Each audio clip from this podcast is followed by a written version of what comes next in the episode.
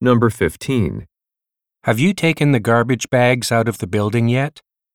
A, I put them out last night. B, It's an indoor event. C. Take the elevator instead.